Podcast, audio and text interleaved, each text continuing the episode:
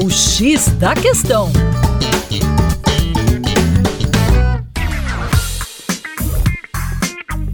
Olá, meu caro ouvinte, com vocês, João Marcelo, do coletivo Terra Negra. O México vive um verdadeiro boom industrial.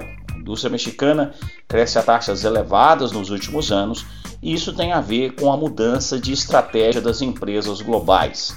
Na realidade, as empresas globais substituíram a estratégia do offshore, que era exatamente levar fábricas para países distantes, em especial a China, para reduzir os custos pela estratégia do nearshore, que é exatamente a tendência de concentrar as unidades produtivas mais próximas às regiões consumidoras.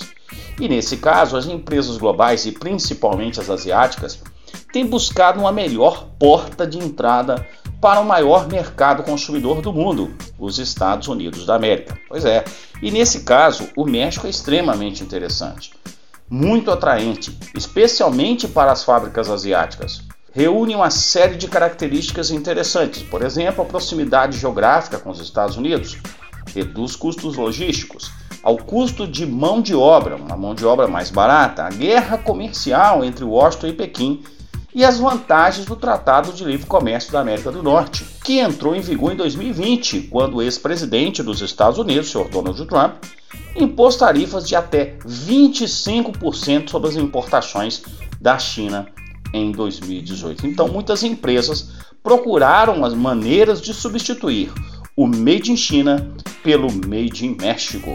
É isso aí, meu caro ouvinte. Para mais, acesse o nosso Instagram, arroba Terra Negra Brasil. Acompanhe o nosso YouTube, youtube.com Terra Negra. Muito conteúdo. Forte abraço.